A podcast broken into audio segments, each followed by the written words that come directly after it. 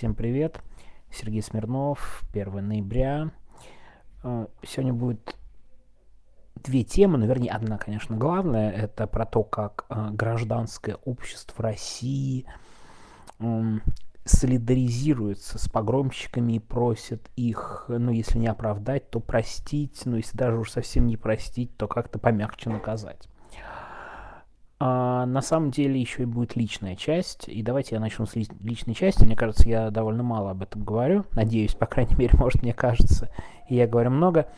А, о сегодняшнем личном впечатлении расскажу. И а, как бы и небольшой контекст, да. Дело в том, что я сегодня побывал на кладбище.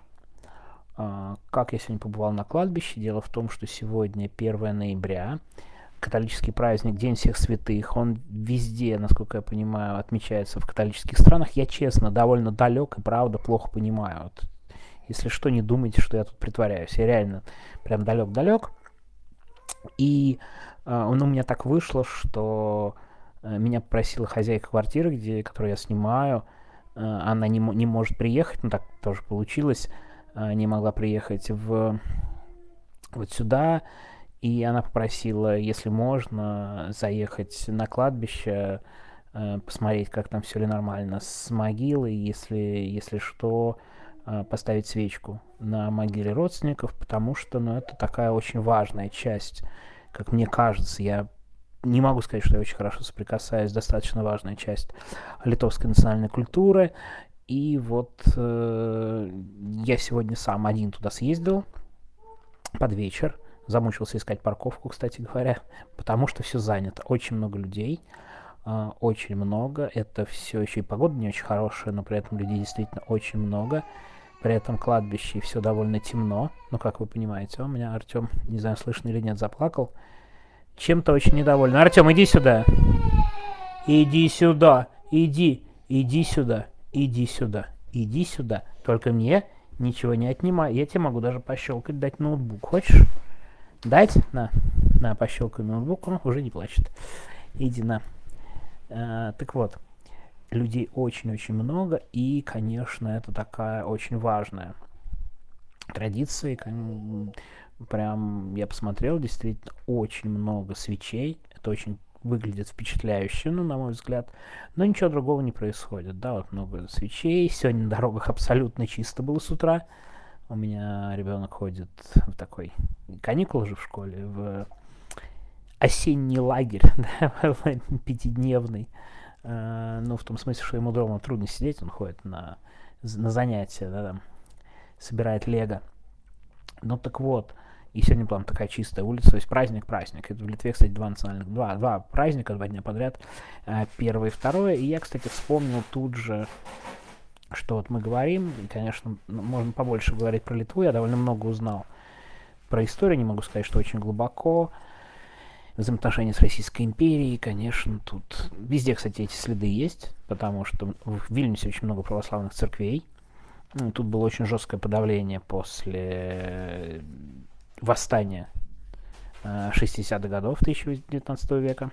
Вот за нашу и вашу свободу, про которую говорил Ель... Э, Ельцин, чуть не сказал Герцен и было жесткое подавление.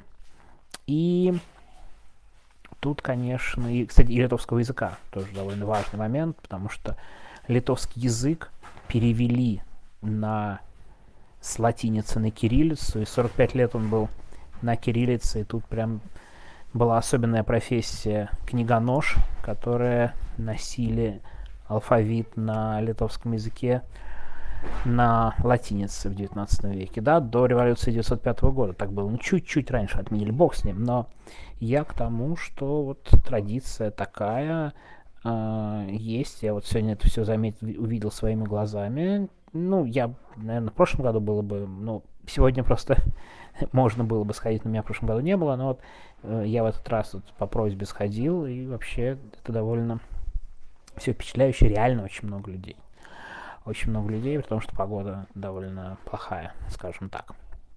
Так вот, и вспомнил я это в контексте, что в как раз я записывал ролик про Литву. Э, с Литвой интересно, что даже в советское время здесь были политические выступления против Советского Союза. Единственная республика, кстати говоря, в составе СССР национальная, где были именно политические выступления против Советского Союза, причем дважды. В 1956 году и в 1972 году. И вот ролик 1956 э, год, я в комментариях могу дать ссылку. Это, правда, не Вильнюс, а Каунас. А, в Каунасе волнения, выступления против советской власти начались буквально на вот этом дне э, всех святых и буквально с кладбищ. То есть люди на кладбище забрались, 56 год, эм, были листовки и прочие в поддержку венгерской революции, да, чтобы вот вы понимали, какой был повод.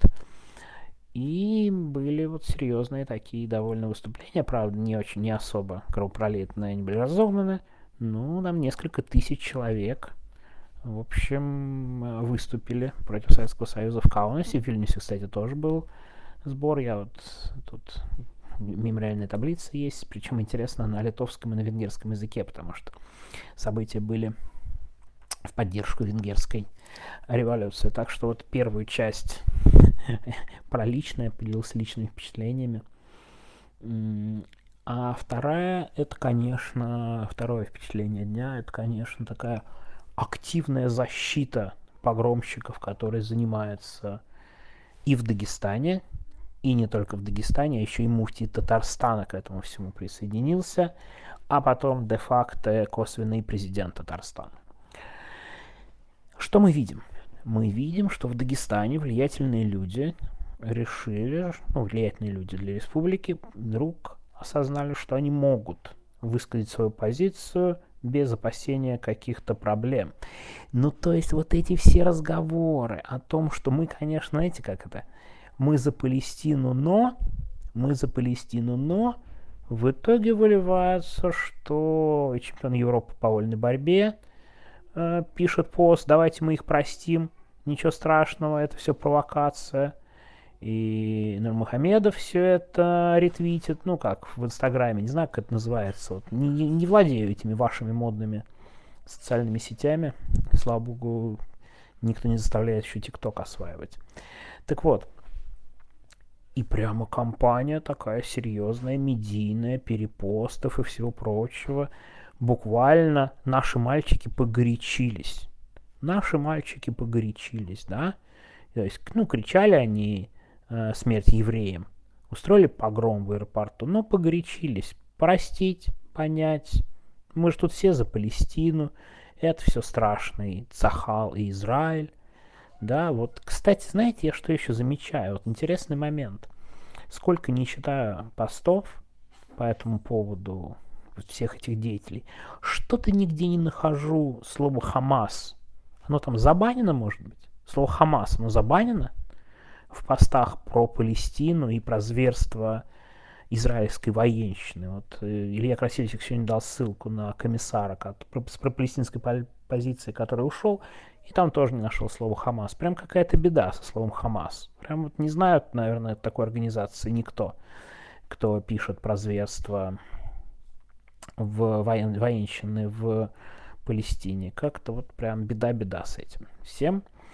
Так вот, и в итоге компания кажется довольно шумной.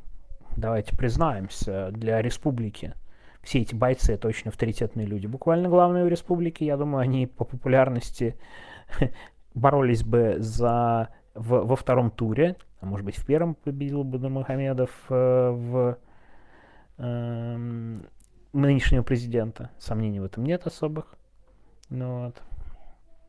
Так что я думаю, это прям выглядит очень мощной медийной кампанией. Поможет она или нет, я сильно сомневаюсь, если честно. Потому что, ну, Москва, она на это все смотрит, как бы, знаете, из Сирии все равно надо посадить, есть массовые беспорядки. Кого-то наверняка по массовым беспорядкам привлекут, но теперь, кажется, возможно, сам масштаб дела будет и поменьше, чем лично я предполагал изначально. Я думаю, будет там человек 40-50 привлечены к ответственности. Что-то сейчас я уже в этом не уверен. То есть уголовные дела по массовым беспорядкам будут, не сомневаюсь. Но посмотрим. Но посмотрим, какой будет именно размах этих уголовных дел. И очень показательна позиция Татарстана.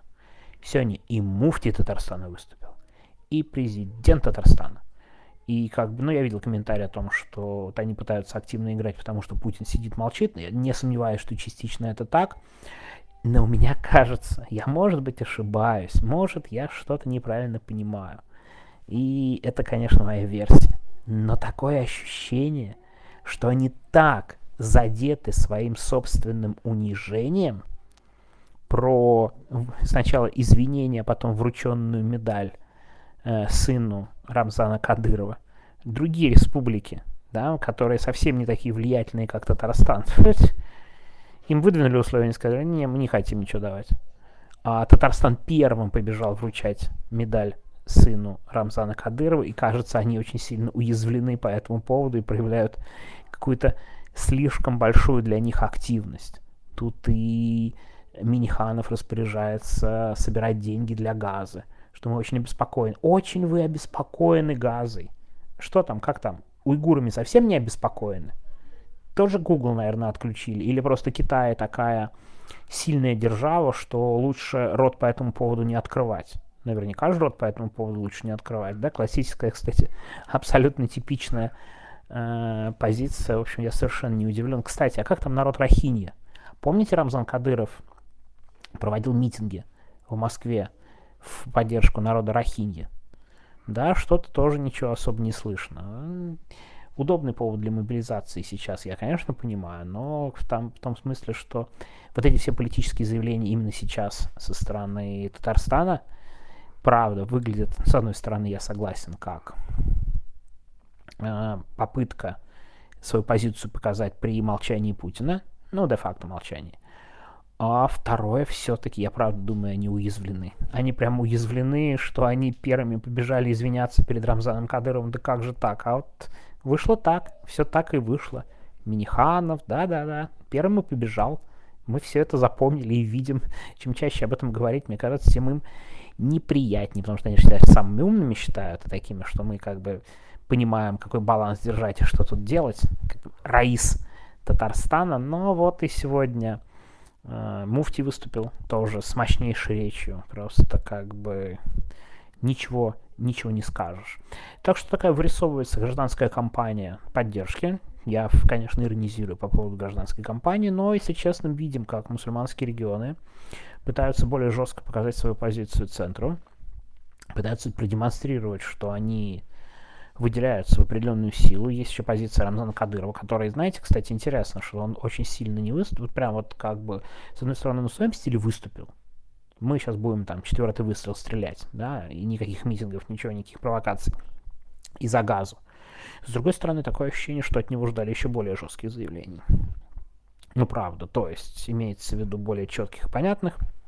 И на этом фоне, видите, другие могут тоже делать активные заявления. Э, и, конечно, это все выглядит как ну, определенная форма давления. И по поводу следствия, ну, для следствия это, конечно, глубоко все равно на этих обвиняемых, давайте честно, примерно всем и тех, кого привлекут. Важно показать, что вот мы такая влиятельная сила, мы можем заступаться, мы можем быть публичными, мы можем многое. Да, это вот сейчас э, такая демонстрация позиции. А, кстати, про противоположной стороны выступил сегодня, да, придворный раввин Путина э, Берлазар. Выступил, кстати, в РБК о том, что что-то на Северном Кавказе все как-то очень нехорошо, и тоже интересные акценты он сделал, в том смысле, что не надо это все сводить вот прям исключительно к вот прям какой-то там, да, э, ситуации, что вот, вот исключительно это дело в сегодняшнем конфликте. Что все глубже, что все серьезнее, что проблемы антисемитизма, они вообще антисемитские настроения нарастают. И как бы он пытается тоже показать свою позицию, но я почти уверен, что он особо услышан не будет. Сейчас все-таки не до него, Э, как-то это все очень незаметно, и вся эта ультралояльность, она не помогает. Не помогает. Давайте честно и откровенно скажем.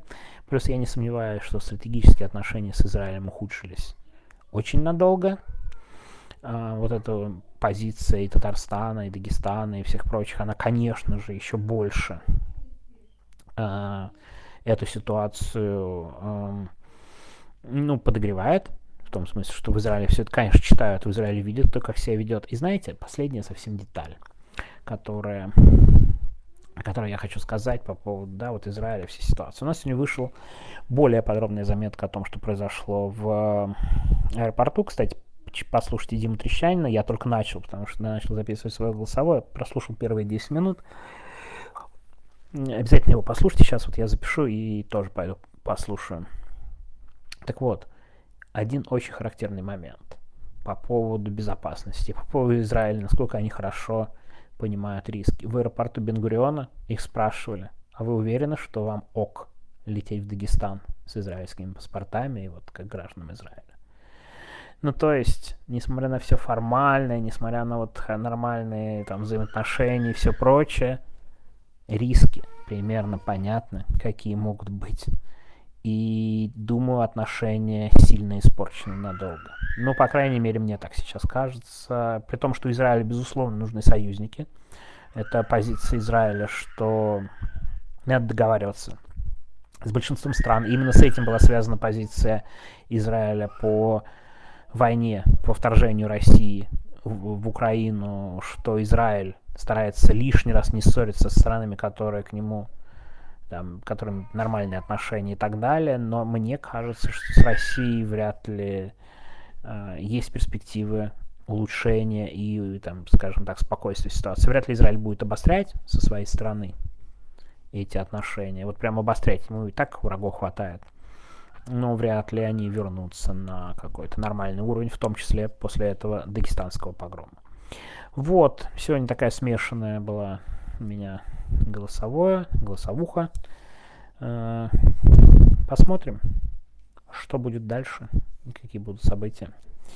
Вот, и если надо, кто дослушал до конца, напишите, дать ли ссылку про Литву и выступление в Каунасе. Все, всем пока. Хочется пожелать всем хорошей погоды почему-то. 1 ноября, мне кажется, там нет войны, нет Путина и все прочее. Столько раз желал. Но как бы что-то не получается. Но это, мне кажется, примерно имеет такие же шансы, как пожелать в начале ноября хорошей погоды. Хотя я уверен, что есть места, и, наверное, кто-то из моих э, слушателей живет там, где погода и даже 1 ноября прекрасная. У нас не очень. Все. Э, у тех у кого не очень, желаю все-таки получше. Все, всем пока, до завтра.